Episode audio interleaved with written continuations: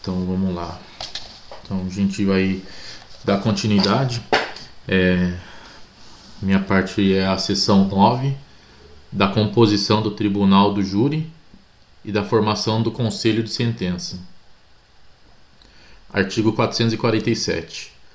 O tribunal do júri é composto por um juiz togado, seu presidente e por 25 jurados que serão sorteados dentre os alistados, sete dos quais constituirão o conselho de sentença em cada sessão de julgamento. Então é, é, esse primeiro artigo já é já um dos mais importantes dessa parte aí, porque cai bastante questão sobre isso, perguntando como que é a composição do tribunal do júri. Então essa, esses números aqui essa composição é bom a gente saber ela de cor, decorar ela. Que é um juiz togado, presidente, 25 jurados, e desses 25 jurados serão sete sorteados para fazer o conselho de sentença. E esse é, aqui, um juiz togado, seu presidente, esse seu presidente, ele é um juiz também. Pelo que eu entendi aqui mais para frente, é um outro juiz que preside a, o tribunal. Então, além do juiz togado, tem um outro juiz também, que é o presidente da, do Tribunal do Júri. Artigo 448. Aí fala dos impedimentos, né? São impedidos de servir no mesmo conselho. Então, desses 25 aí que compõem, mais o juiz, mais o presidente, é, serão impedidos se houver marido e mulher, ascendente e descendente, sogro e genro ou nora, irmãos e cunhados durante o cunhadio, tio e sobrinho, padrasto, madrasta ou enteado.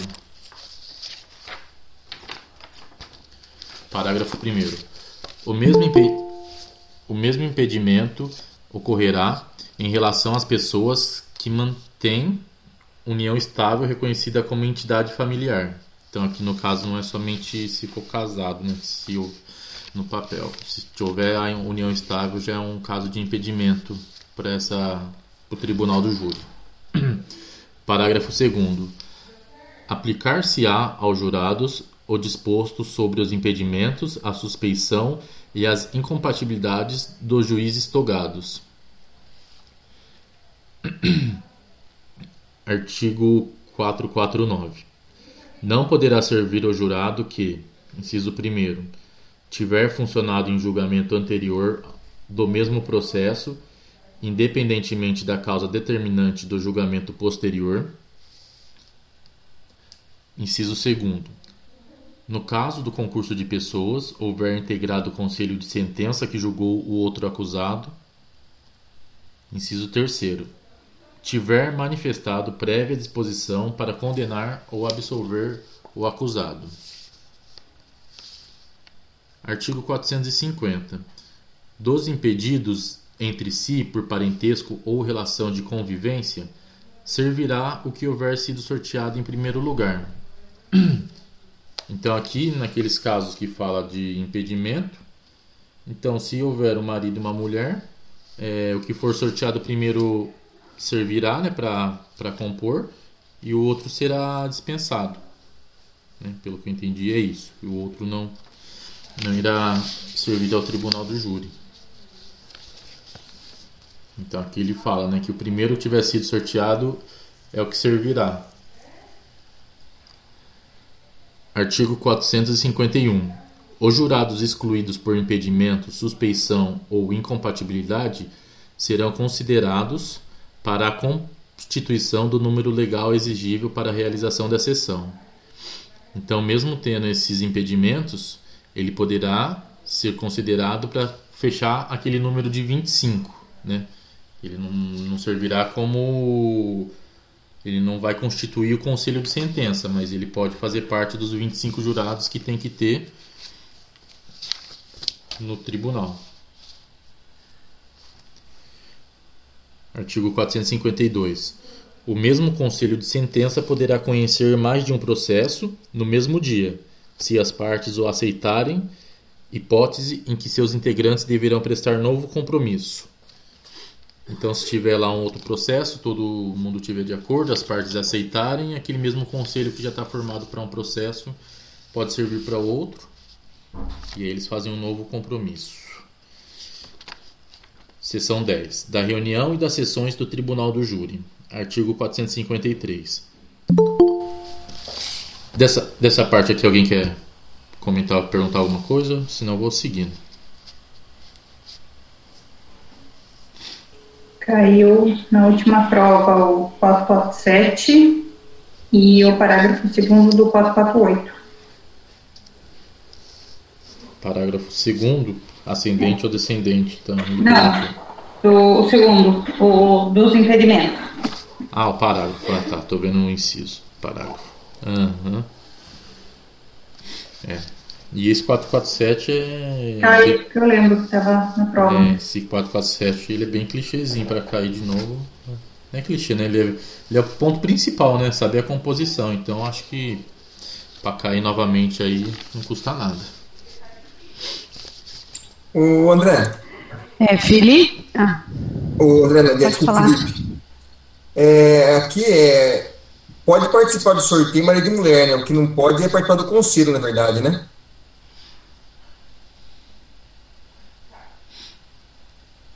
que o versículo. Isso, é. Pode ser é, sorteado, né? Então ele vai participar do sorteio não vai participar do conselho com os 25, né? Então é isso. Tá. Não, é que teve questão, já cobrou isso aí, já, essa pegadinha, sabe? De falar que Maria Melhor não podia participar do sorteio. Uhum.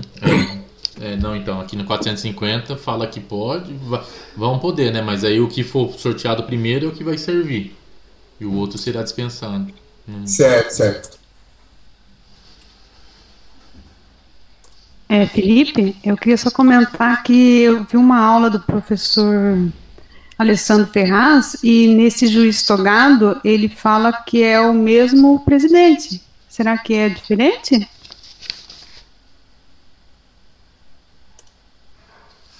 Então, não sei, aqui eu entendi que seria uma outra pessoa, né? Não sei, é, aí tem que... Eu também entendo que é um só, porque Tem é só a nomenclatura, o juiz-presidente, que ele vai presidir a sessão do tribunal do júri. Não são dois juízes, eu entendo que é um. Que é o mesmo? Sim. Tá, não, eu tinha. Eu também. Tá, então, então ratifico isso daqui, então, que é, um, é o juiz e os 25 jurados, né? Tá, aqui... É porque ele fala assim que é um juiz togado que será o presidente, né? Hum. Certo. Então é isso mesmo. Então, então corrigindo aí no meu minha interpretação, então é isso mesmo. É, é um juiz togado que vai ser o seu presidente, né, o presidente da sessão e os 25 jurados. Dentre os quais sete serão constituirão o conselho. Obrigado, Dani. De nada. Continua então. Seção 10. Da reunião e das sessões do Tribunal do Júri. Artigo 453. O Tribunal do Júri reunir-se-á para sessões de instrução e julgamento nos períodos e na forma estabelecida pela lei local de organização judiciária. Artigo 454.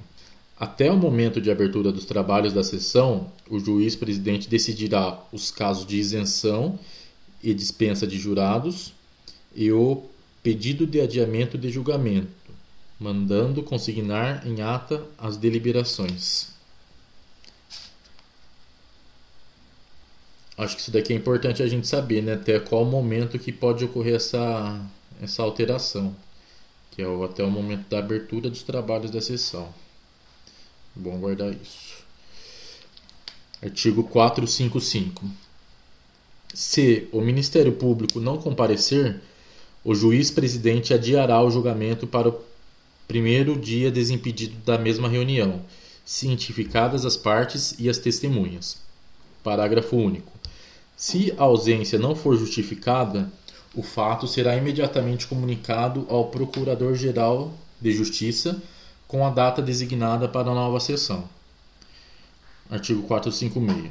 Se a falta sem escusa legítima for do advogado do acusado, e se outro não for por este constituído, o fato será imediatamente comunicado ao presidente da seccional da Ordem dos Advogados do Brasil, com a data designada para a nova sessão.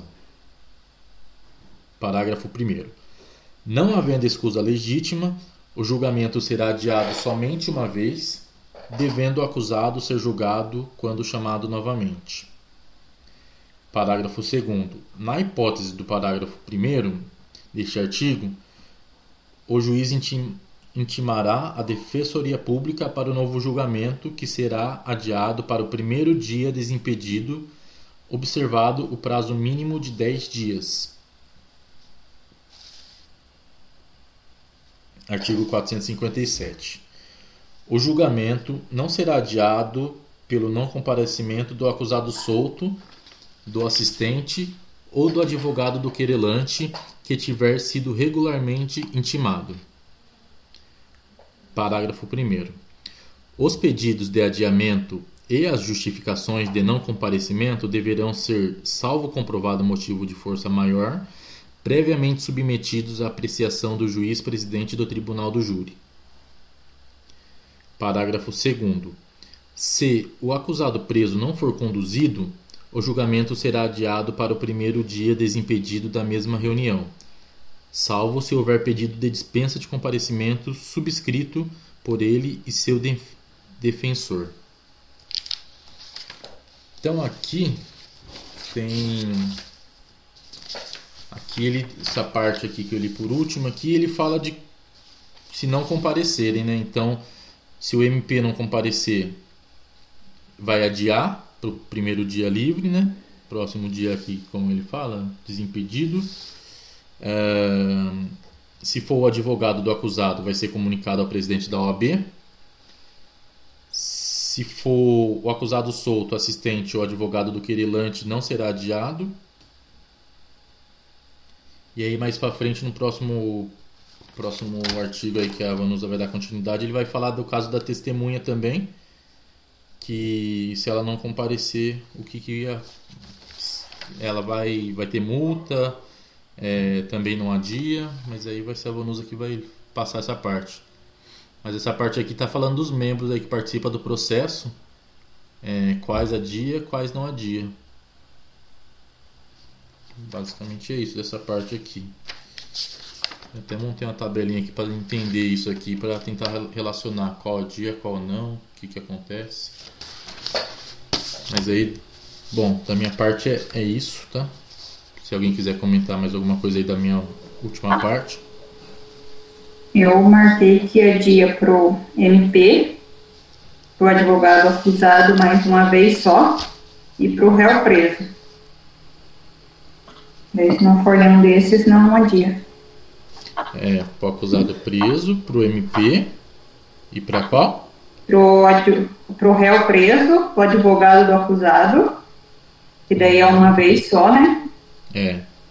E pro MP. Ele adia e é comunicado ao OAB, no caso do advogado do acusado, né? No MP também, né? Se for justificada, vai para procuradoria, né? Ah, sim, é. Do MP vai para a procuradoria, do advogado do acusado vai para a OAB.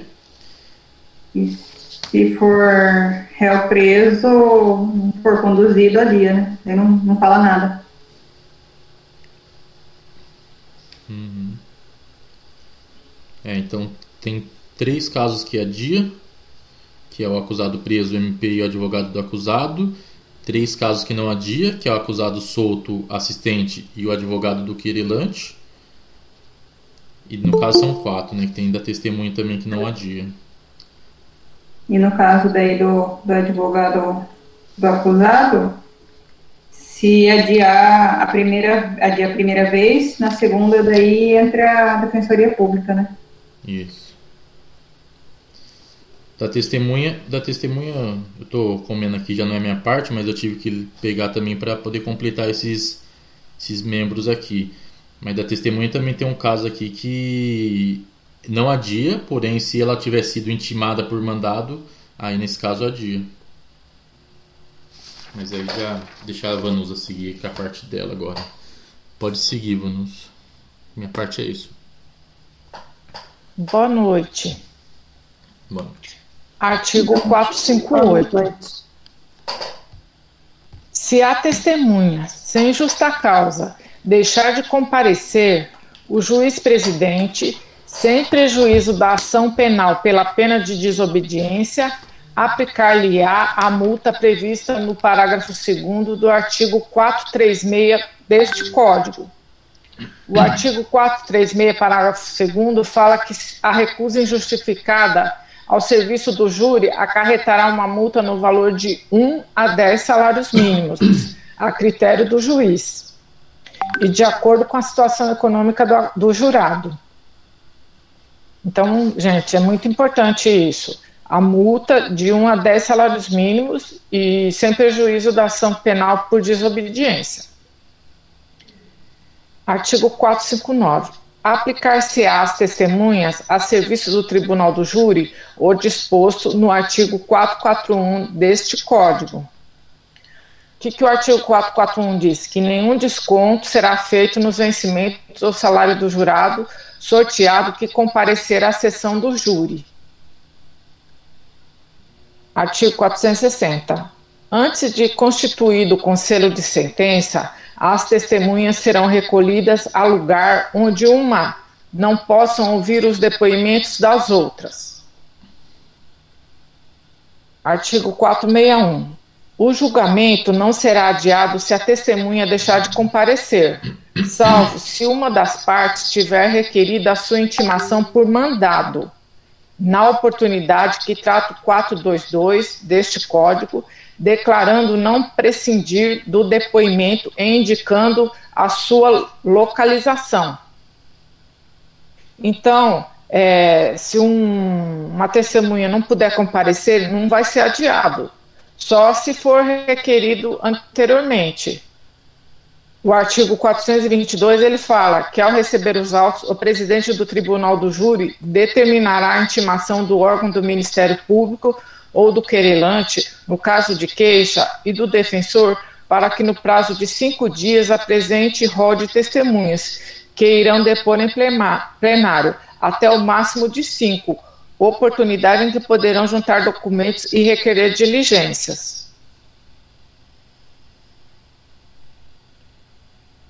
Se intimada a testemunha não comparecer, o juiz presidente suspenderá os trabalhos e mandará conduzi-la ou adiará o julgamento para o primeiro dia desimpedido, ordenando a sua condução. Então, nesse caso, fala que se a testemunha for intimada e não comparecer, aí nesse caso os trabalhos serão suspensos e o juiz é, mandará conduzi-la ou adiará o julgamento para o primeiro dia desimpedido.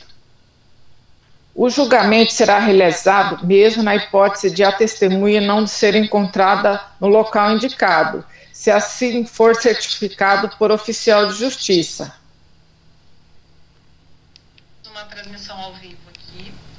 Então, via de regra, o julgamento não será adiado se a testemunha deixar de comparecer exceção a parte que requereu a intimação por mandado, declarando não prescindir do depoimento e indicando a localização da testemunhas. Se a intimada testemunha não comparecer, o juiz presidente suspenderá os trabalhos e mandará conduzi-la, ou adiará para o primeiro dia desimpedido, ordenando a sua condução. Se a testemunha não for encontrada, o oficial de justiça certificará e o julgamento será realizado. Não esquecer que a ausência injustificada, ele pode receber uma multa de 1 a 10 salários mínimos e ainda responder ação penal por crime de desobediência. Artigo 462. Realizadas as diligências referidas no artigo 454 a 461 deste Código, o juiz presidente verificará se a urna contém as cédulas do dos 25 jurados sorteados, mandando que o escrivão proceda à chamada deles.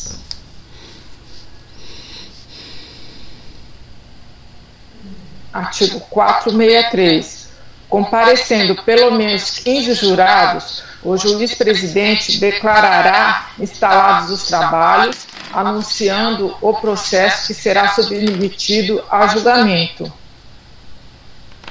O oficial de justiça fará o pregão, certificando a diligência nos autos. Os jurados excluídos por impedimento ou suspensão serão computados para a constituição do número legal. Foi o que o Felipe falou anteriormente, que mesmo que o jurado seja excluído por motivo de impedimento ou suspensão, ele vai computar aqueles 25. Artigo 464. Não havendo o número referido no 463, e são os 15 jurados, proceder-se-á ao sorteio de tanto suplente quanto necessário e designar-se-á nova data para a sessão do júri. Então tem que ter de jurados, se não estiverem presente esse mínimo, que acho que é o quórum né, de 15 jurados, vai ter que ser designada uma nova data. O nome dos suplentes serão consignados em ata, remetendo-se o expediente de convocação com observância do disposto nos artigos 433 e 435 desse Código. Antes do sorteio dos membros do Conselho de Sentença, o juiz-presidente esclarecerá sobre os impedimentos, a, su a suspeição e as incompatibilidades constantes no artigo 448 e 449 desse Código. Ele está se reportando lá atrás. O juiz-presidente também advertirá os jurados de que, uma vez sorteados, não poderão comunicar-se entre si e com outro, nem manifestar-se nem manifestar sua opinião sobre o processo, sob pena de exclusão do Conselho e multa, na forma do parágrafo 1 do artigo 436 deste Código. O artigo 436, parágrafo 2 fala que a recusa injustificada ao serviço do júri acarretará na multa de 1 a 10 salários mínimos. Foi aquele que eu falei anteriormente.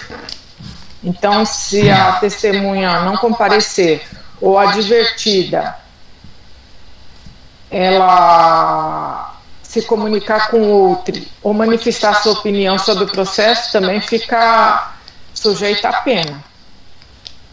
A incomunicabilidade será certificada nos autos pelo oficial de justiça.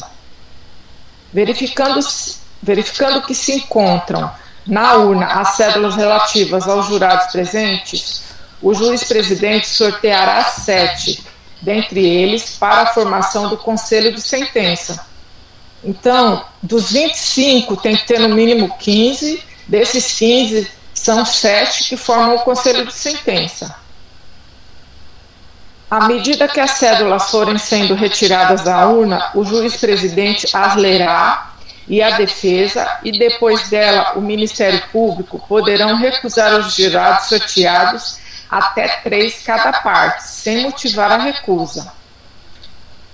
O jurado, recusado imotivadamente por qualquer das partes, será excluído daquela sessão de instrução e julgamento, prosseguindo-se o sorteio para a composição do conselho de sentença com os jurados remanescentes. Se forem, duas ou mais os, se forem dois ou mais os acusados, as recusas poderão ser feitas por um só defensor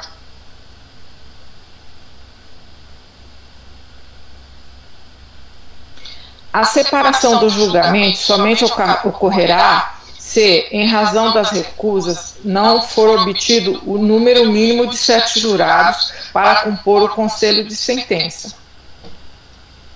Determinada a separação do julgamento, será julgado em primeiro lugar o acusado a quem for atribuída a autoria do fato ou, caso de coautoria, aplicar-se-á critério de preferência disposto no artigo 429 desse Código. O artigo 429 fala que, salvo motivo relevante que autorize alteração na ordem dos julgamentos, terão preferência primeiro os acusados preso, dentre os acusados presos, aqueles que tiverem há mais tempo na prisão e em igualdade de condições os precedentemente pronunciados.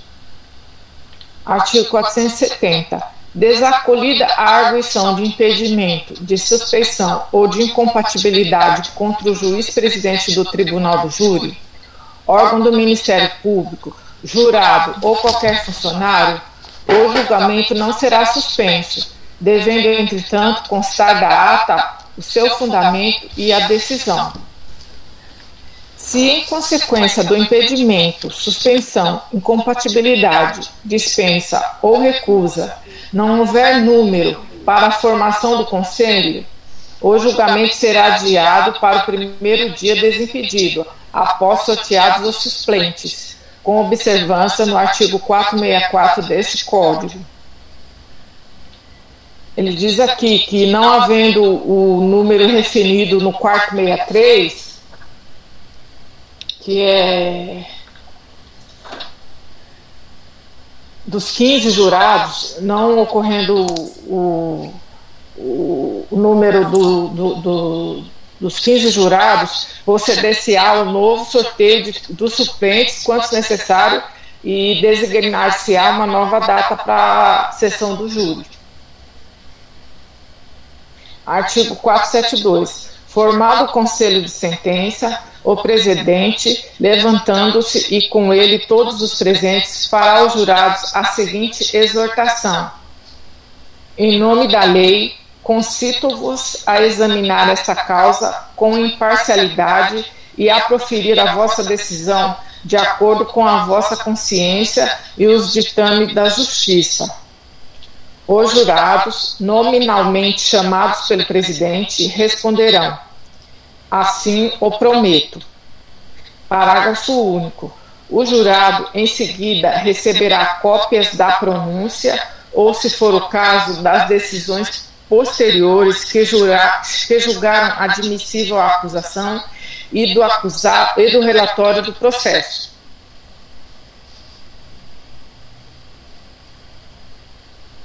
E agora eles vão falar da instrução em plenário, da sessão 11 da instrução em plenário. E minha parte se encerra aqui. Vocês querem fazer algum comentário?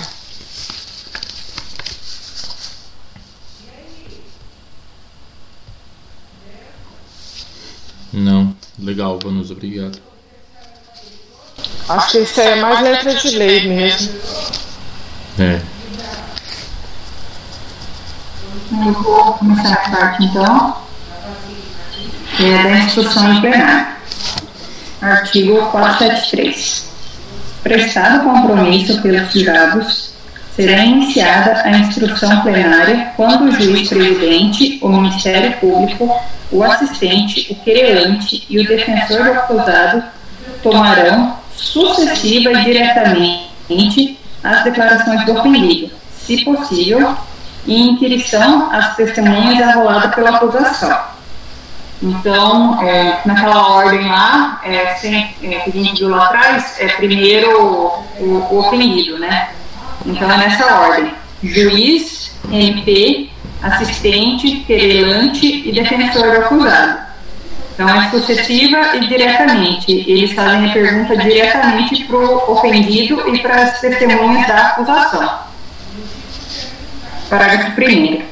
Para a inquisição das testemunhas arrolada pela defesa, o defensor acusado formulará as perguntas antes do Ministério Público e do assistente, mantidos no mais a ordem e os critérios estabelecidos nesse artigo. Então, acho que esse daqui pode causar um pouquinho de confusão. Então, se for é, ofendido e testemunhas da acusação, é juiz, MP, assistente querelante e defensor do acusado. Se for testemunha da defesa, é juiz ou o defensor da acusação, MP, assistente e o querelante. Então só tem que lembrar isso. Se for testemunha de defesa, o defensor vai falar após o juiz. Parágrafo 2 os jurados poderão formular perguntas ao ofendido e às testemunhas, por intermédio do juiz presidente. Então, é, MP, assistente querelante, defensor acusado, faz a pergunta direto. Os jurados têm que ser por intermédio do juiz. É coisinha que a gente tem que ficar meio atento que pode ter pegadinha. Meio atento, né? Parágrafo terceiro. As partes e os jurados poderão requerer acariações, reconhecimento de pessoas e coisas e esclarecimento dos peritos, bem como a leitura de peças que se refiram exclusivamente às provas colhidas por carta precatória e às provas cautelares antecipada ou não repetíveis. Repetíveis. Então, é, a parte jura, os jurados também, que pode ter pegadinha aqui e falar que os jurados não podem requerer. Então, eles podem pedir a variação, conhecimento e esclarecimento e também a leitura, porque como o jurado só vai ter a, a pronúncia, eles podem ler, pode pedir que, que leia para eles ter conhecimento do que, que é. Artigo 474. A seguir, depois de todo mundo, né, do ofendido, do, das testemunhas, das variações, reconhecimentos e esclarecimentos do perito, será o acusado interrogado se estiver presente, na forma estabelecida no capítulo 3 do título 7 do livro 1 deste código. Esse capítulo 3 aí é das instruções da interrogatória do acusado, com as alterações introduzidas nessa sessão. Parágrafo 1 o Ministério Público, o assistente, o querelante e o defensor, nessa ordem, poderão formular diretamente perguntas ao acusado é, aqui não fala do, do, juiz, né? Mas eu creio que o juiz também, também possa, né? Parágrafo 2. Os jurados formarão perguntas por intermédio do juiz presidente. Parágrafo 3. Não se admitirá o uso de algemas no acusado durante o período em que permanecer no plenário do júri, salvo se absolutamente necessário a ordem dos trabalhos a segurança das testemunhas ou a garantia da integridade física dos presentes. Então, não pode algema é, se, o, se o réu estiver tranquilo, vamos assim dizer. E será admitida se for necessário as ordens de trabalho, a segurança das testemunhas ou a garantia da integridade, física dos presentes. Então pode vir alguma questão formulada assim, né? É, é permitido o uso de algemas quando necessário as ordens de trabalho? Então seria correto. A gente tem que tomar cuidado com esse salvo. Artigo 475.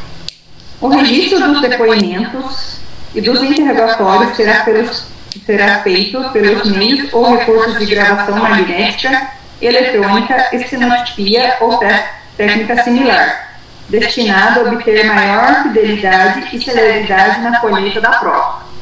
Parágrafo único. A transcrição do registro, após feita a degradação, constará dos autos. Tem questão que eu já peguei formulada que fala que é antes, então toma cuidado que é após a degravação. É, seção 12 dos debates. Artigo 476.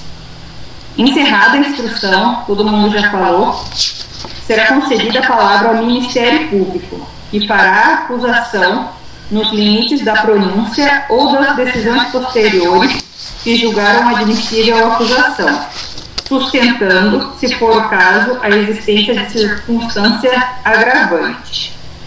Então, todo mundo já falou, tudo, é, já teve a questão de, das testemunhas, do, do ofendido, do acusado, do perito. O MP vai fazer a acusação dele, que é aquelas famosas cenas que a gente vê em filme do, do advogado falando, né?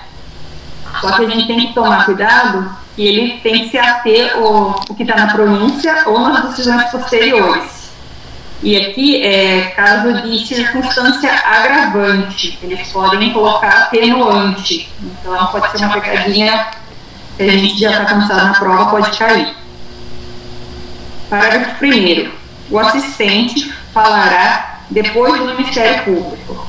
Então fala o Ministério Público e o assistente. Todo mundo que é acusação, vai falar. Então fala MP, que é o maior, e o assistente que, é, que seria menor, né?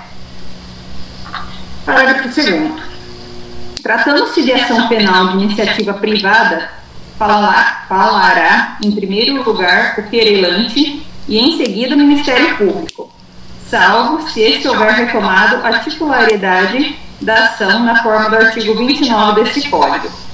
Então, se for de iniciativa privada, vai falar o querelante e após o MP, e se for retomada, é, vai ser pública, então primeiro o Ministério Público, depois o assistente. Parágrafo 3 Desculpa. Fim da acusação terá a palavra defesa. Então, sempre assim, vai ser a acusação e no final a defesa, porque a defesa tem que escutar tudo que estão falando contra eles para poder se defender. Parágrafo 4 A acusação poderá replicar e a defesa triplicar, sendo admitida a reinquirição de testemunhas já ouvida em plenário. Já ouvida em plenário. Então a gente também tem que lembrar que na réplica ou na tréplica é, pode ouvir de novo as testemunhas, pode ser reinquiridas as testemunhas. Artigo 477.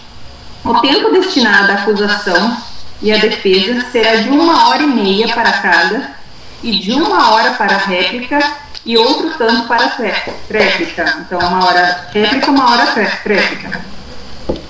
Parágrafo primeiro. Havendo mais de um acusador ou mais de um defensor, é, lembra da pessoa do advogado, nesse caso, combinarão entre si a distribuição do tempo, que na falta de acordo será dividido pelo juiz presidente de forma a não exceder o determinado nesse artigo. Então, como é mais de uma pessoa fazendo o mesmo serviço, eles dividem o tempo. Parágrafo 2. Havendo mais de um acusado, o tempo para acusação e a defesa será crescido de uma hora e elevado ao dobro o da réplica e da tréplica, observado o disposto no parágrafo 1 desse artigo. Então, o parágrafo primeiro fala do acusador e mais um defensor, né, divide o tempo. Então, lembra assim: se for advogado, eles dividem.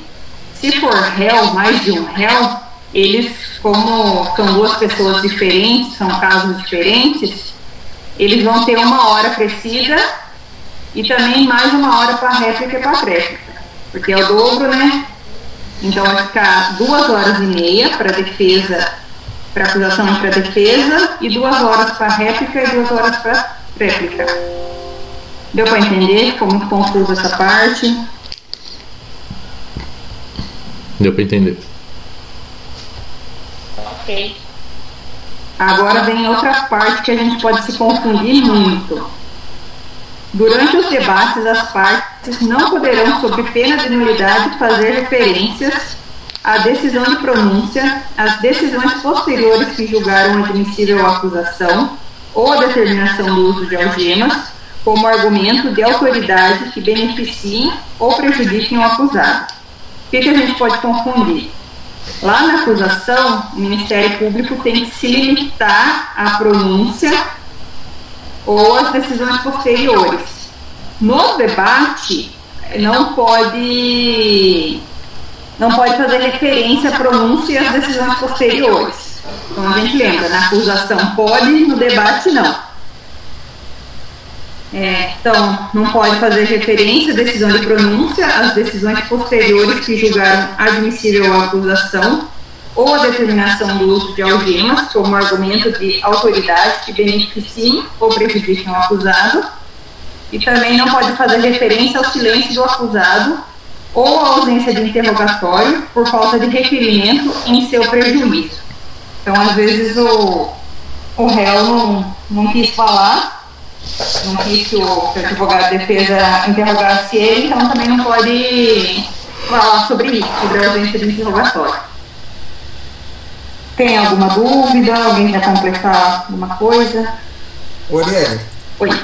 Só essa que você falou agora aí, é, eu não entendi qual é a diferença do, do inciso 1 do 478 com o 476 No 476 ele pode fazer referência. É, o Ministério Público, na acusação, ele se limita à, à pronúncia e às decisões posteriores.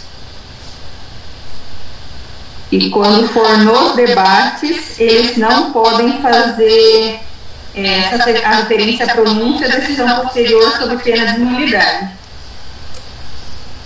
Tá, então na hora do, do MP acusar, ele pode. Na primeira, na, a primeira pessoa a falar é o, é o MP. Então ele vai poder se limitar nessa pronúncia, ele não pode extrapolar. Então, na, na réplica, a hora que a acusação, a defesa for replicar, é, não pode mais falar, pelo que eu entendi, né? Porque daí já é, entra nos debates. Não pode mais falar sobre essas decisões e nem na réplica. Se alguém entendeu melhor, o que eu entendi foi isso. Acho que talvez seja na, nos debates, ele não pode fazer referência ao, ao que o juiz decidiu pronunciar, né? Isso. Falar que ah, o, réu já é culpado porque o juiz já pronunciou. O juiz já pronunciou. Isso ele não pode fazer, né? Isso. Mas ele pode se limitar no que levou o juiz a fazer a pronúncia na, na hora de acusar, né? Na, na primeira acusação. Não, legal.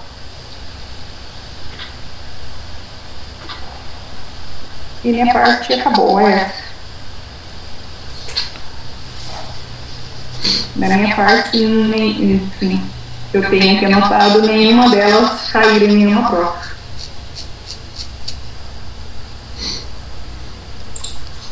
Bom, a minha, a minha parte é o, é o artigo 479. Durante o julgamento, não será permitida a leitura de documento ou a exibição de objeto que não tiver sido juntado aos autos com antecedência mínima de três dias úteis, dando suficiência à outra parte. Então, na hora do debate, o promotor de justiça e o advogado, nenhum dos dois pode chegar e apresentar um documento que não tenha sido juntado aos autos três dias antes.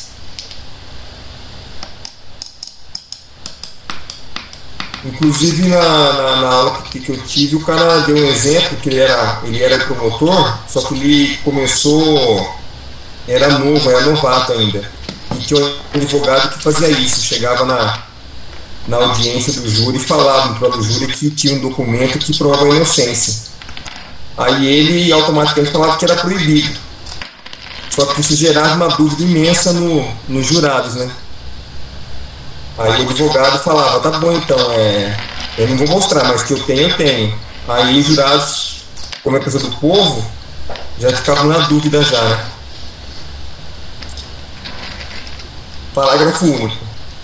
Compreendendo-se na proibição desse artigo a leitura de jornais ou qualquer outro escrito, bem como a exibição de vídeos, gravações, fotografias, laudos, quadros, croquis ou qualquer outro meio assemelhado, cujo conteúdo versar sobre a matéria de fato submetida à apreciação e julgamento dos jurados. 8.0 A acusação, a defesa e os jurados poderão a qualquer momento e por intermédio do juiz-presidente pedir ao orador que indique a folha dos autos onde se encontre a peça por ele lida ou citada, facultando-se ainda aos jurados solicitar-lhe, pelo mesmo meio, o esclarecimento de fato por ele alegado. Então, o, o advogado de defesa, ou o promotor, o de defesa no caso, né? Ele pode pegar o processo e falar que a testemunha disse que o réu é inocente. Aí os jurados podem, a acusação, a defesa, eles podem sim pegar e falar em qual folha está essa declaração, né? Parágrafo 1. Concluídos os debates, o presidente indagará dos jurados se estão habilitados a julgar ou se necessitam de outros esclarecimentos. Parágrafo 2. Se houver dúvida sobre questão de fato, o presidente prestará esclarecimentos à vista dos autos. Parágrafo 3. Os jurados, nesta fase do procedimento, terão acesso aos autos, e aos instrumentos do, do crime, se solicitarem ao juiz-presidente. Artigo 481. Se a verificação de qualquer fato reconhecida como essencial para o julgamento da causa não puder ser realizada imediatamente, o juiz-presidente dissolverá o Conselho, ordenando a realização das diligências entendidas necessárias. É o caso da, do jurado encarnar que quer ver o local do crime. Então o juiz tem que suspender, dissolver o conselho e levar todos os jurados no local do crime. Isso já aconteceu já. Parágrafo único. Se a diligência consistir na produção de prova pericial, o juiz-presidente, desde logo, nomeará perito e formulará quesitos, facultando às partes também formulá-los e indicar seus técnicos no prazo de cinco dias. Falou tudo aí. É, tudo, é, enfim, eu posso complementar. Pode sim, pode sim. Pode comentar sim. Ah, nas questões lá da Bárbara, nesse é, que os jurados, nessa fase do procedimento, terão acesso aos autos e aos instrumentos do crime, é, se solicitarem. Então, sempre tem uma. Eu caía direto numa pegadinha dela que falava que não tinha isso. Ela, ela tirava, sabe? É, falava que tinha direto acesso aos, aos autos e crime. Mas não, é se eles solicitarem. Se tiver algum jurado lá que, ah, não quero ver a faca é, se ele não quiser, não precisa ver, só se solicitar. Tá, não é automático então, né? Tem que solicitar então, né? Tem que solicitar, não é automático. Deixa eu anotar isso também, que eu não, isso eu não, eu não tinha visto ainda não. Eu caí umas cinco vezes nessa pegadinha.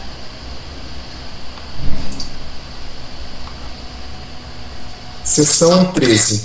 Do questionário e sua votação. Artigo 482. O conselho de sentença será questionado sobre matéria de fato e se o acusado deve ser absolvido.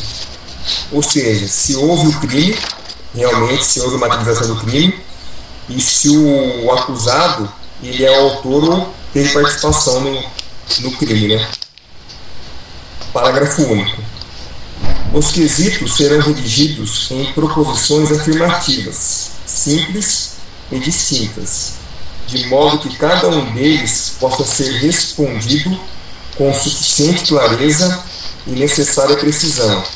Na sua elaboração, o presidente levará em conta os termos da pronúncia ou das decisões posteriores que julgar admissível a acusação do interrogatório e das alegações das partes. Artigo 483. Os quesitos serão formulados na seguinte ordem indagar, indagando sobre. Primeira pergunta que é feita: sobre a materialidade do fato. A segunda, a autoria ou participação. A terceira, se o acusado deve ser absolvido. Aí a quarta, se existe caso de diminuição de pena alegada pela defesa. E a quinta, se existe circunstância qualificadora ou caso de aumento de pena reconhecidos na pronúncia ou em decisões posteriores, que julgaram admissível a acusação. Então, o que acontece, pelo que eu entendi, é, vai ter o questionário e vai ter, vai ter a pergunta. É, houve crime? Aí os jurados vão responder, sim. Houve autoria? O, o réu é ele realmente culpado? Sim mesmo tendo autoria e o réu sendo culpado, eles são obrigados a fazer a terceira pergunta, porque pode ter caso de ser uma de defesa, por exemplo. Então teve crime, o acusado que o réu que está sendo acusado foi ele que cometeu o crime, porém os jurados entendem que deve ser absolvido. Porém, se por acaso nas três primeiras perguntas for sim a resposta, ele já é acusado já aí já não vai ter mais, como tem sete jurados e quatro responderam sim para as três perguntas primeiras, já cancela, já, já encerra já o, o julgamento. Já dá, como, já dá como condenado, porque não pode colocar todos eles para votar, porque de repente se der 7 a 0, aí vai ferir a Constituição, que fala que o tribunal do júri tem o sigilo da votação, né? Então não vai ter sigilo nenhum saber que foi unânime. Então se deu a maioria 4 a 0, já nem houve mais os outros três. Parágrafo 1 A resposta negativa de mais de três jurados a qualquer dos quesitos dentro do inciso 1 e 2 deste artigo encerra a votação e implica a absolvição do acusado, que seria o caso de não ter o crime e o réu também não ser o, o, o não, como não teve crime, o, o, acusado não pode ser o não pode ser o autor do, do que não teve. Parágrafo 2 Respondidos afirmativamente por mais de três jurados os quesitos relativos aos incisos 1 e 2 do caput deste artigo, será formulado o quesito com a seguinte redação: O jurado absolve o acusado? Parágrafo 3. Decidindo os jurados pela condenação, o julgamento prossegue, devendo ser formulados os quesitos sobre a causa de diminuição de pena e a circunstância qualificadora ou causa de aumento de pena, reconhecidas na pronúncia ou em decisões posteriores que julgaram admissível a acusação. Parágrafo 4. Sustentada a desclassificação da infração para outra de competência do juiz singular, será formulado quesito a respeito para ser respondido após o segundo ou terceiro quesito, que seria autoria e se ele deve ser absolvido. Parágrafo 5. Sustentada a tese de ocorrência do crime na sua forma tentada ou havendo divergência sobre a tipificação do delito, sendo esse da competência do tribunal do júri, o juiz formulará quesito acerca dessas questões, para ser respondido após o segundo quesito. Parágrafo 6 havendo mais um crime ou mais um acusado, os quesitos serão formulados em séries distintas. Artigo 484. A seguir, o presidente lerá os quesitos e indagará das partes se tem requerimento ou reclamação a fazer, devendo qualquer deles, bem como a decisão, constar da ata. Parágrafo único. Ainda em plenário, o juiz presidente explicará aos jurados o significado de cada quesito. Artigo 485. Não havendo dúvida a ser esclarecida, o juiz presidente, os jurados, o Ministério Público, o assistente, o querelante, o defensor do acusado, o escrivão e o oficial de justiça dirigir-se-ão à sala especial a fim de ser prosseguida a votação. Então vão tudo para uma sala especial, mas por exemplo, se não tiver nenhuma sala especial, aí vai ser obrigado a esvaziar o júri, né? Quem estiver assistindo, hum? e ficar somente essas pessoas que foram uhum. ditas aqui. Parágrafo 1. Na falta de sala especial, o juiz presidente determinará que o público se retire permanecendo somente as pessoas mencionadas no caput. Parágrafo 2 O juiz-presidente advertirá as partes de que não será permitida qualquer intervenção que possa perturbar a livre manifestação do Conselho e fará retirar da sala quem se portar inconvenientemente. Acho que a minha parte é até aqui só, né, Felipe? Isso, Edgar, até assim, é, é até aí. Aí o 486 é da Cris, né? Bem, vou dar continuidade aqui. Só um minutinho.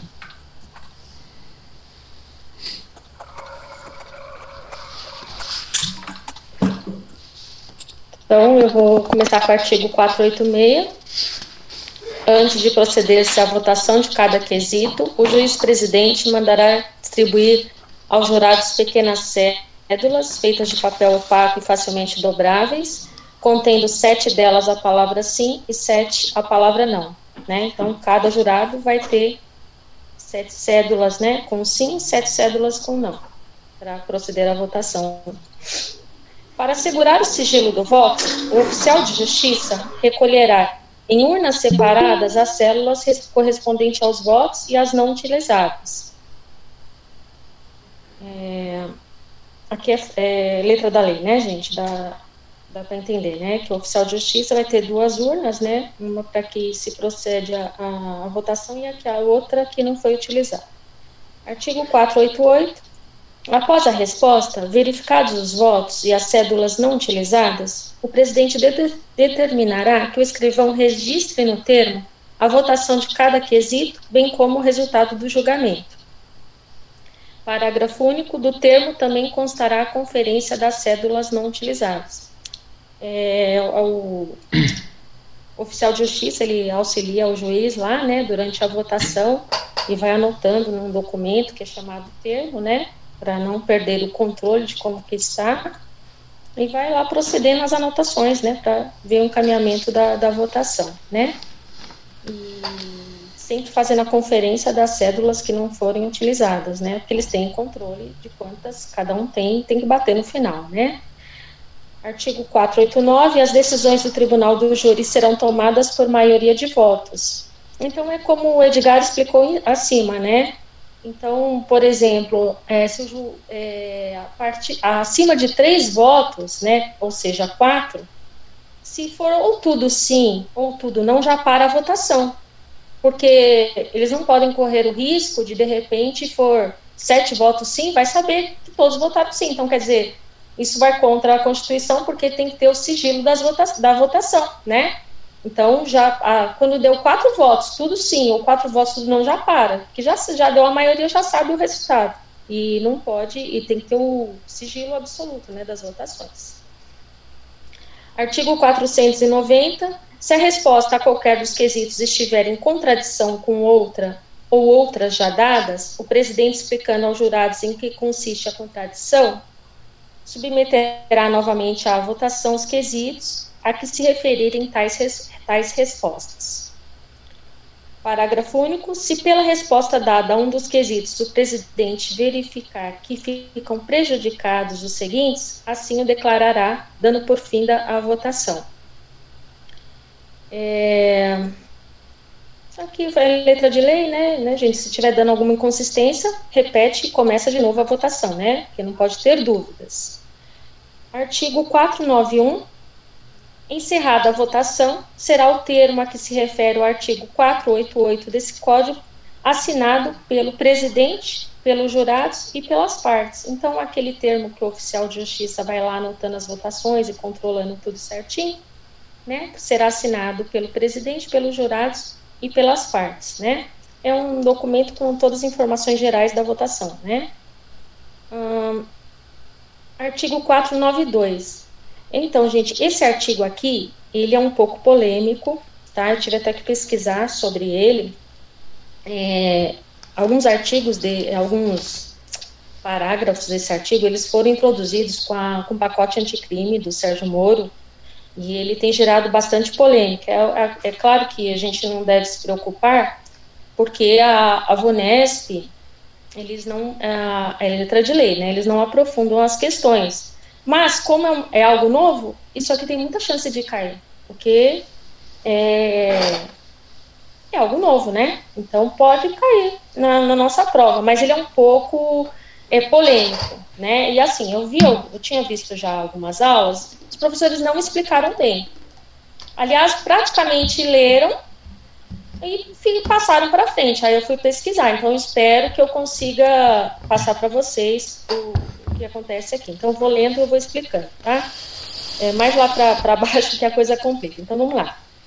É, artigo 492, em seguida, o presidente proferirá a sentença que, no caso de condenação, ele fixará a pena base, A, né, fixará a pena base, B, considerará as circunstâncias agravantes ou atenuantes alegadas nos debates, imporá os aumentos ou diminuições da pena em atenção às causas admitidas pelo júri e observará as demais disposições do artigo 387 deste Código. Então, assim, fixará a pena base. O que, é a pena base?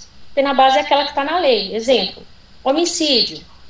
de. Agora não lembro, é 6 a, a 12 anos, né? Então, essa é a pena base, ela varia. Qual é o mínimo, qual é o máximo. Então, o juiz vai falar assim: pegou lá, é, somou toda a votação, falou, foi condenado. Então, vamos lá, quantos anos vai ficar preso? Vamos lá, primeira coisa que o juiz faz: fixa a pena base, que é aquela que está na lei, de 6 a 12. Então, é, de 6 a 12 anos, o juiz vai escolher, por exemplo, verificando tudo que aconteceu né, a gravidade, ele vai lá e fala assim: eu vou começar na pena base, a mínima é 6 e o máximo é 12, eu vou começar aqui com 8 anos.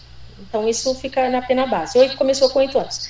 Aí no B, ele vai considerar as circunstâncias agravantes, atenuantes, ver se, se ele é reincidente, como é o comportamento desse preso, né? Então, o juiz ele analisa várias questões para ir ou agravando ou atenuando.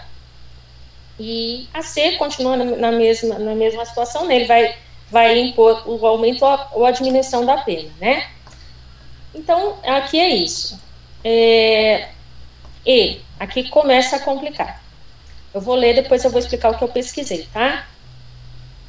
Então, o juiz mandará o acusado recolher-se ou recomendá-lo-á à prisão em que se encontra, se presentes os requisitos da prisão preventiva ou no caso de condenação a uma pena igual ou superior a 15 anos de reclusão, de, determinará a execução provisória das penas com a expedição do mandado de prisão, se for o caso, sem prejuízo do conhecimento de recursos que vierem a ser impostos.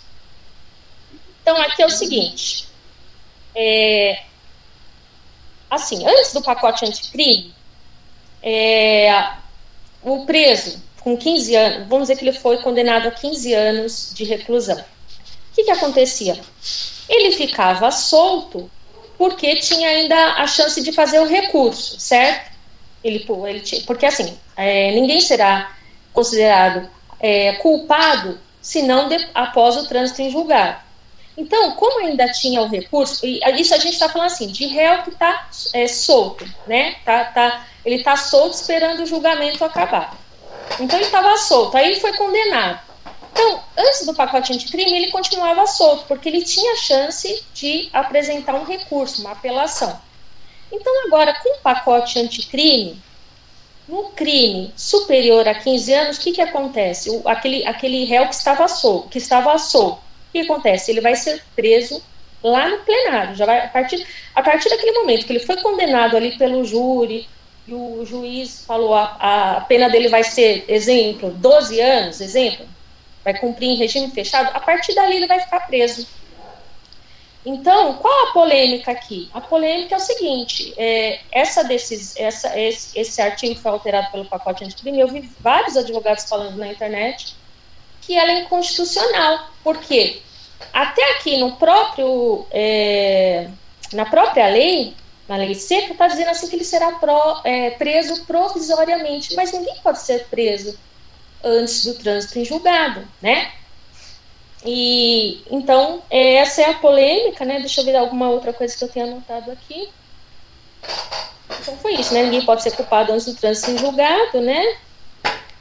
Então, é, essa é a polêmica do, do artigo. Então, assim, eu não sei se os professores das aulas que eu vi, porque como eles sabem que a VUNESP não, não se aprofunda, mas assim, a gente pega.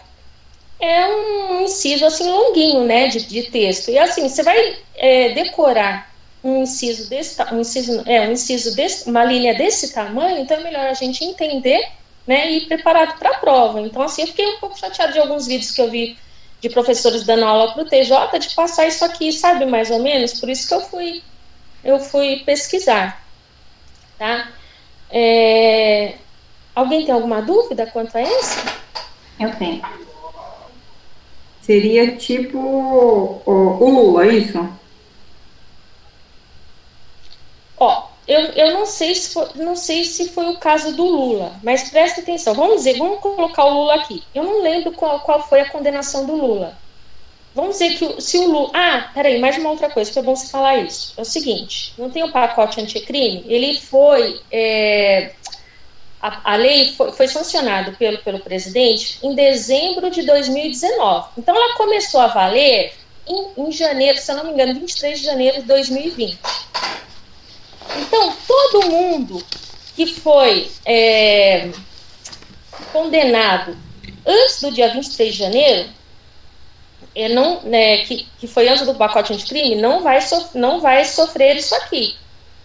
Não, não vai cair nessa, né, nessa, nessa lei aqui alterada, porque a lei não pode retroagir para prejudicar o réu. Tá só fazendo esse adendo aqui. Não pode, não pode, como é que fala, retroagir para prejudicar, só para beneficiar. Então vamos pegar o uh, da Carielli falou o caso do Lula. Eu não lembro qual foi a condenação do Lula. Mas vamos dizer que a condenação dele foi acima dos 15 anos, que é que vocês olhem aí na linha E, aí não está falando, ó, no caso de condenação, uma pena igual ou superior a 15 anos. É sobre isso que esse, essa linha fala. Então, o agente, o Lula, o agente, qualquer agente foi, foi condenado acima de 15 anos. Então, é acima de 15 anos que ele já é preso ali imediatamente. Entendeu? Entendi. Respondi, Arielle? Respondeu. Certo. Então é isso, é só ficar com essa, com essa ideia na cabeça. O condenado é, a uma pena super, igual ou superior a 15 anos já vai cumprir a execução provisória da pena. Entendeu? É isso. É, a, a, professora que, que eu tive aula, ela falou exatamente o que você falou, você falou certinho, é assim que eu entendi também. E esse uhum. é o uhum. único caso no, no juiz que tem isso aí, tá? É a única exceção que tem. Então, e é bom a gente ficar atento, porque como foi modificação recente, pode cair na nossa prova, né? É algo novo. Assim como denunciação caluniosa, que também sofreu alteração, que a gente tem que estar com isso aí em dia, porque tem muita chance de cair, né? Então, eu vou continuar, tá? É, na linha F, estabele, o juiz estabelecerá os efeitos genéricos e específicos da condenação. Aqui, eu entendi assim que ele vai explicar, né? é, toda a condenação do réu lá em plenário, né? Foi isso que eu entendi. Não achei nada que explicasse melhor isso, até procurei, né? Que eu não queria só apenas ler e a gente ficar com dúvida. Não achei nada explicando assim esse essa linha aqui. Tá? Então eu entendi assim que o juiz vai explicar os efeitos da, da condenação, né? Explicar em plenário, né? Como que aqui, aqui que o réu foi condenado, como que vai se proceder.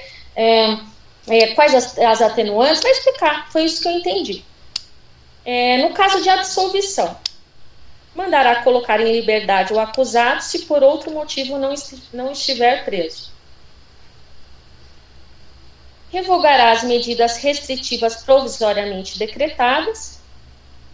É, eu entendi aqui, por exemplo, ele vai revogar. Por exemplo, é, tem preso, é, tem réu que ele é preso enquanto está tá sendo processado. Por quê? Tinha, porque a, o juiz entendeu que ele era, que ele poderia estar tá alterando provas, porque ele realmente era perigoso. Então o juiz decretou a prisão preventiva. A prisão preventiva ela não tem é, data para acabar, certo? Então eu entendi aqui que aqui seria isso, ó, vai revogar. Então, por exemplo, é, o réu estava lá preso, né, preventivamente, Aí lá no, no, tribunal ele foi absolvido, que é aqui a gente está falando de absolvição, revoga essa prisão. É, é consequência natural, né? O juiz imporá, se for o caso, medida de segurança cabível. Sinceramente, esse seu eu não entendi. Eu não sei que medida de segurança cabível é aqui. Por exemplo, ele foi absolvido. Que medida de segurança cabível? Se ele foi, se ele foi absolvido, significa que ele é inocente e que, e, que, e que medida que precisa? Eu procurei, gente, não achei nada aqui e não consegui. Se alguém souber, né, e quiser complementar, porque assim, vocês entendem o que eu tô assim tem, é, tentando passar? Ó, o juiz vai impor, no caso de absolvição, medida de segurança. Que medida de segurança? Não, não, eu, não, eu procurei, eu pesquisei, eu não achei. Se alguém quiser comentar. Eu acho que é aquelas de não poder sair à noite, não poder sair da cidade. Será então, que é aí, mas, mas, mas isso aí, ele foi absolvido. A gente está falando de absolvição, ó. No caso de absolvição, ele não cometeu crime. Certo? Foi lá, fizeram as provas durante a audiência. Olha, ele é inocente, gente. Então, que medida? Essa medida restritiva aí de. de... Mas será que então pode ser assim no caso? É, ele tentou matar a esposa, que a gente mais vê. é, ele tem que manter uma distância mínima dela? Ah, sim, aí sim. Aí pode ser, pode ser. Ah, é verdade, pode ser isso sim. Faz, faz muito sentido. Pode ser, concordo. Então é isso mesmo. É, parágrafo 1. Se houver desclassificação da infração para outra, de competência do juiz singular, ao presidente do tribunal do júri caberá proferir sentença em seguida aplicando-se quando o delito resultante da nova tipificação for considerado pela lei como infração penal de menor potencial ofensivo ou disposto no, nos artigos 69 e seguintes da Lei 9.099. Então, é, esse daqui também eu pesquisei, tá? Então é o seguinte, é, nós estudamos que tem a primeira fase do júri, e tem a segunda fase do júri. O que nós estamos estudando aqui hoje é a segunda fase do júri, certo? Então, se houver uma desclassificação da infração na primeira fase do júri, o que, que acontece? O juiz, presidente do tribunal, manda para o juiz, por exemplo, deixa eu, deixa eu ser mais claro, talvez vocês já, já entenderam, mas deixa eu explicar é, ele, vamos dizer assim que ele é, no, na, na, primeira fase do tribunal do júri, o juiz já fala, já pela, por tudo que ele já viu de provas ali, ele fala assim, não, não, não, não ele não, isso aqui não tem nada a ver, ele não, ele, isso, ele não, não, não fala, ele não, ele não cometeu esse crime, esse, esse, crime é outro, que não pode ser julgado pelo, pelo tribunal do júri, o tribunal do júri só, só, só julga os crimes dolosos contra a vida. Aí o juiz analisou tudo e falou: não, isso aqui não, não é crime, não é crime é do, do tribunal do júri. Então, na primeira fase do tribunal do júri, o juiz desclassifica e manda para o juiz singular, juiz comum, né, dos procedimentos lá comuns. O tribunal de júri é um procedimento especial. Isso na primeira fase. Mas nós estamos aqui na segunda fase. E quando houver desclassificação na segunda fase, o juiz, presidente do tribunal do júri, não manda para o juiz singular. Ele mesmo vai é, julgar ali, tá? Então eu pesquisei, tá? Eu vi vários vídeos e para confirmar essa informação. Tudo bem?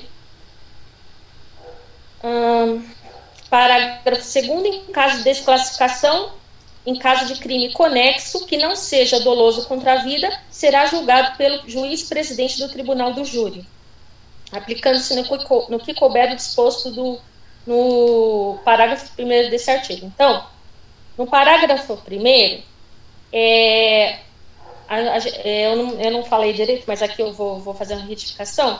Ele, ele refere-se à, à infração penal de, de menor potencial. Então, o juiz, lá na segunda fase do, do tribunal do júri, do processo, ele fala assim: não, não, isso aqui realmente, isso aqui não é um crime do, do tribunal do júri, é um crime de infração de menor potencial. Ele, como está na segunda fase, ele não vai mandar para o juiz singular lá do, do, procedimento comum, ele vai julgar, tá? Conforme o disposto no, no, na Lei 9.099. E já o parágrafo segundo é caso de crime conexo, né? Ah, por exemplo, eu vi na aula qual foi o crime conexo. Ele matou, é um crime, homicídio. E aí ele ocultou o cadáver, outro crime, ocultação de cadáver. Então, ocultação de cadáver é um crime conexo. É, esse crime conexo, é, ele, vai, ele não vai ser é, enviado para o juiz é, do procedimento comum. Ele vai ser julgado junto com o homicídio, tá? Então é um crime conexo, vai ser julgado junto com na segunda fase lá, o juiz não vai mandar para o juiz singular, ele vai é, julgar.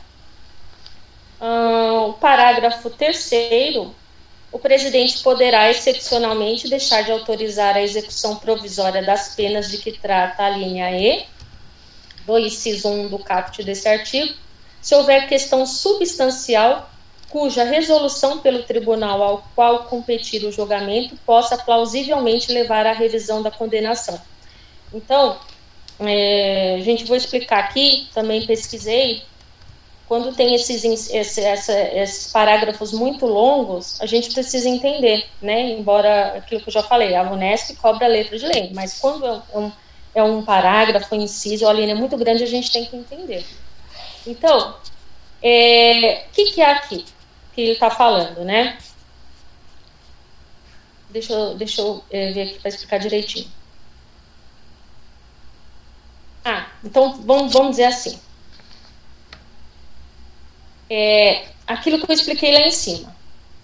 É, crimes acima de 15 anos já vai ficar preso, certo? Conforme o pacote anticrime. Então, nos casos. É, nesse, ó, então, desculpa, gente, eu estou tentando ser claro. Então, vamos lá, eu tenho que voltar um pouquinho para organizar o pensamento. Então, lembra que eu falei lá em cima? Crimes acima de 15, de 15 anos, conforme o pacote anticrime, ele já vai começar a cumprir a pena, certo? Mas o presidente pode, excepcionalmente, deixar de autorizar a, essa execução provisória. Pode falar assim: não, ok, esse condenado aqui não vai começar a cumprir agora. E nos seguintes casos, aí eu vou ler aqui, ó. Se houver questão substancial cuja resolução pelo tribunal ele possa é, plausivelmente levar à revisão da condenação. Vamos dizer assim, que, vamos dizer assim, vou pegar um exemplo. Os jurados, eles condenaram contrários às provas. Então, vamos dizer assim, ó, as provas todas diziam assim, que aquele réu, ele era culpado. E olha que coisa, os jurados é, absolveram. Então, ficou algo estranho. Então, quando o juiz perceber uma situação que pode a, causar alguma nulidade no futuro próximo, ele pode sim decretar de que o, o réu condenado não comece a cumprir ali a partir daquele momento da condenação, que ele fique solto. Então, você viu que aqui é um caso excepcional. Eu fui clara, gente?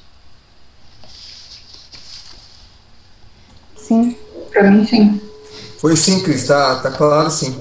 Tá. É porque esse, esse, esse artigo aqui é pegado, hein? Esse 492 é pegado. É, não sou eu que estou querendo fazer enrolação aqui, não, viu, gente? É que eu, eu, realmente fui pesquisar porque ele é difícil. E aí que eu percebi que eu vi, os advogados estavam falando que ele tem muita polêmica. Eu vi vários vídeos. Né? Então vamos lá. Parágrafo 4. Ô, Cris. Oi? Rapidinho. Pode falar. Nesse que você falou agora no, do, do parágrafo terceiro, Aí, no caso, o presidente ele pode já, de ofício, já não deixar fazer isso aí, né? Caso ele, ele entenda que pode, se for para o tribunal, pode ter revisão da condenação, né? É, então assim, quando ele enxergar que é uma situação excepcional, fala assim, nossa, aqui pode gerar alguma nulidade ali no futuro. Então ele mesmo já pode falar, não, o réu não vai cumprir a, a condenação agora não. Aí ele, excepcionalmente, ele, ele, ele não autoriza a execução da, da pena provisória. O réu fica solto, entendeu? Tá, cabe, ao, cabe o, o, presidente já fazer isso já, né? Se ele perceber que já vai Sim. dar, que vai dar chabu já, né?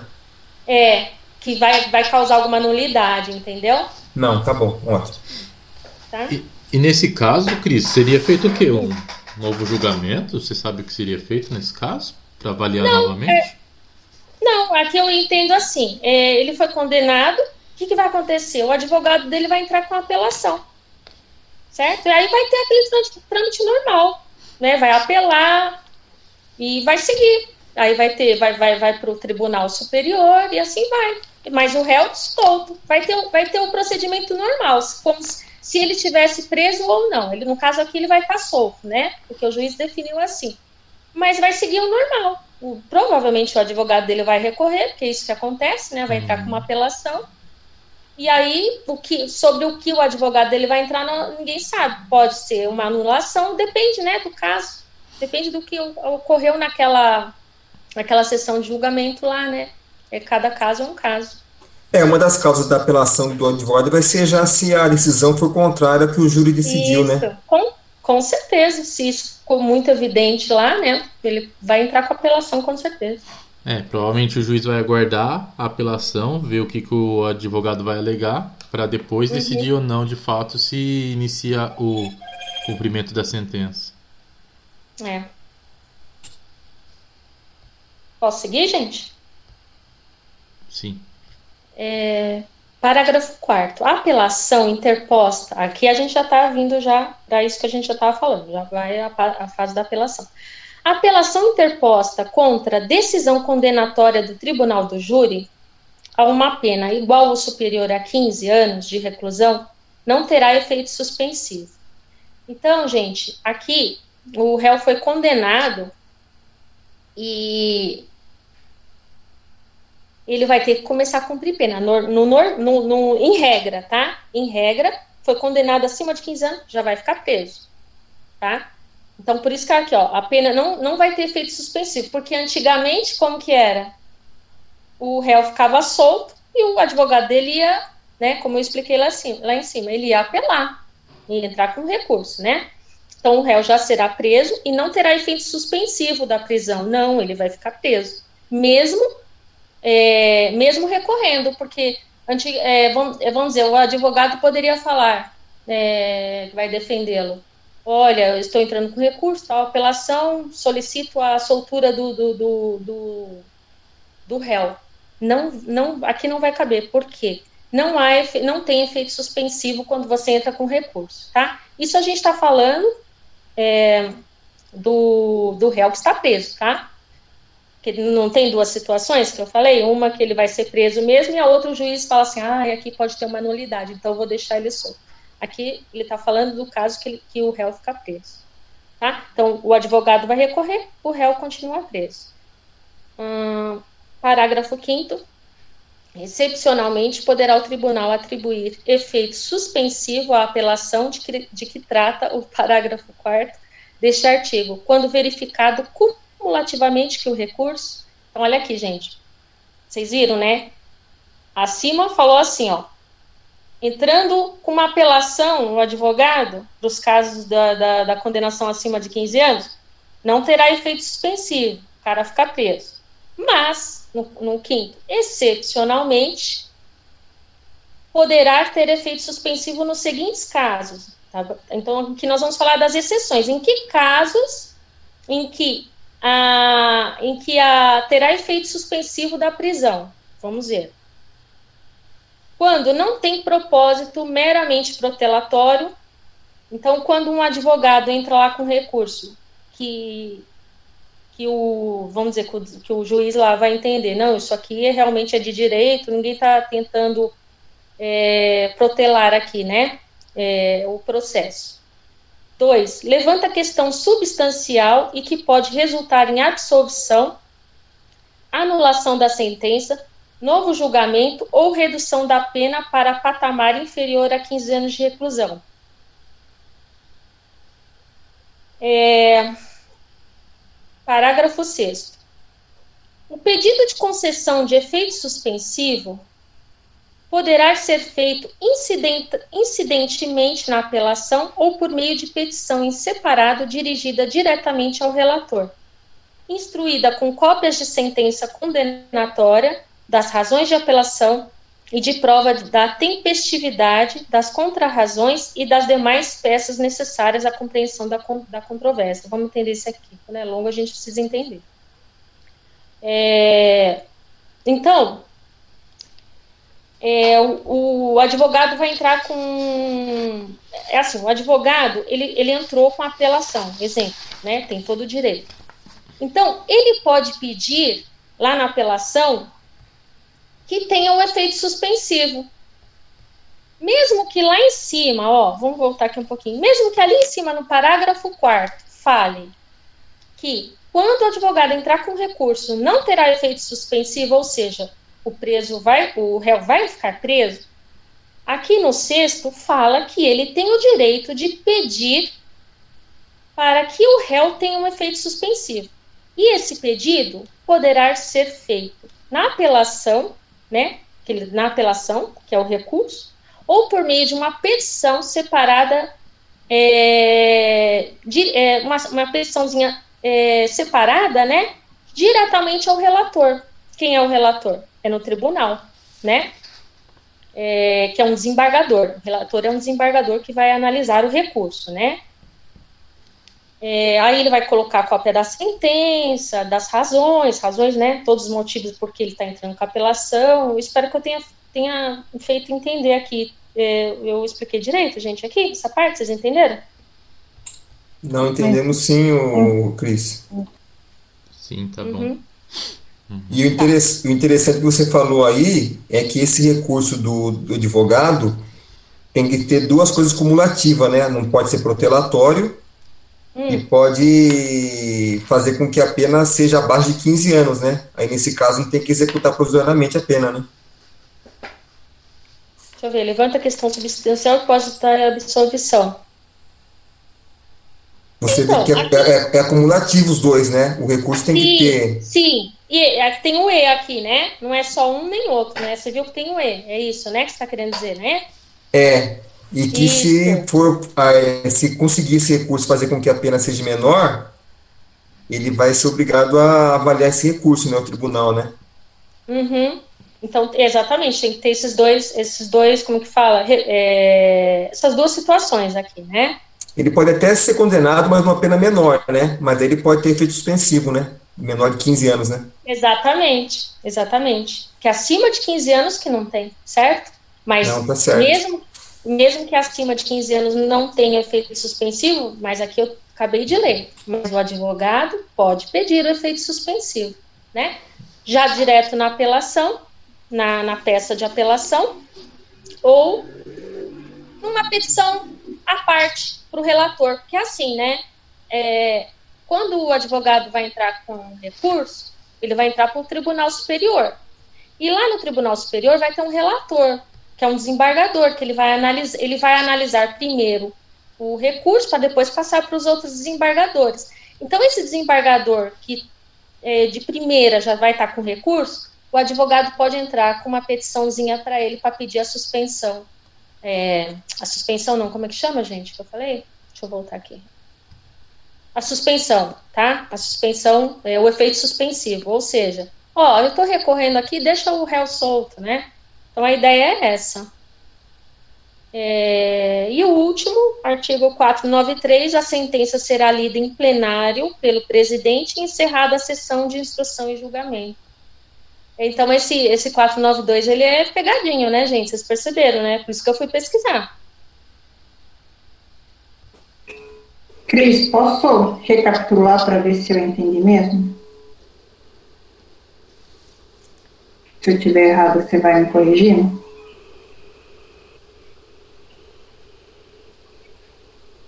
Cris? Oi, eu respondi e estava desligado. Pode ser. Pensei que eu tinha travado. Ó, Aquilo que eu puder ajudar, estou à disposição. Então, vamos assim. É, matei alguém dolosamente e minha pena foi maior que 15 anos. Vou em presa provisoriamente.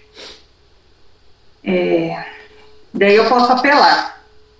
Mesmo que eu apele, é, não vai ter efeito suspensivo, a não ser que o juiz veja assim que, tipo, e vai dar merda isso daí, então é, pode ter excepcionalmente essa, esse efeito suspensivo. E também, excepcionalmente, ele vai poder atribuir esse efeito suspensivo se não tem propósito meramente protelatório, realmente eu posso ter alguma razão no que eu estou pedindo, ou que nem o Edgar falou, que tem questão substancial e possa resultar de absolvição, anulação de sentença, novo julgamento ou redução de pena. É isso? Sim, é isso. Tá. E aí, e aí complementando com o final, né? Que eu posso e... daí pedir direto para na apelação ou para o relator. Exato. E ainda, né, e ainda tem essa possibilidade, exatamente. É, você falou tudo certinho, é isso mesmo, é o resumo. Tá, obrigado, Cris. Imagina. Porque vocês concordam que, assim, eu já falei isso, vou repetir. Quando você tem um texto enorme desse, vocês concordam que a gente precisa entender? Né? Porque quando é, um, é uma frase curta ali, que é letrinha de lei, a gente consegue. Só que tá um pouco mais robusto, né? Essa, é, é, é, essa como fala, essas alterações, né? E essa lei, eu achei, achei ela bem robusta. Então, achei que é melhor a gente entender do que ficar naquele negócio de decorar. Essa parte aqui não dá só para decorar. Eu, eu senti que a gente tinha que entender assim plenamente essa parte aqui. Não sei se vocês concordam, mas eu entendi isso, tá? Não, tem razão, Cris. É, ficou, e ficou bem claro a sua explicação, viu? Pelo menos eu consegui entender bem. Deu uma boa clareada nas dúvidas que eu tinha aqui em relação a esse assunto aí. Então tá, gente, agradeço a compreensão. Muito legal, Cris. Muito bom. É, agora é 9 h 12 a gente acabou o assunto de hoje. Tem umas questõezinhas aqui que eu tenho que eu fiz desse assunto. A gente deve ter umas 15 questões só, rapidinho, só para a gente fazer uma, uma revisãozinha rápida. Vai englobar um pouco do que foi passado na aula passada também, porque eu, eu fiz as questões do assunto inteiro de competência do tribunal, do júri. Deixa eu compartilhar minha tela.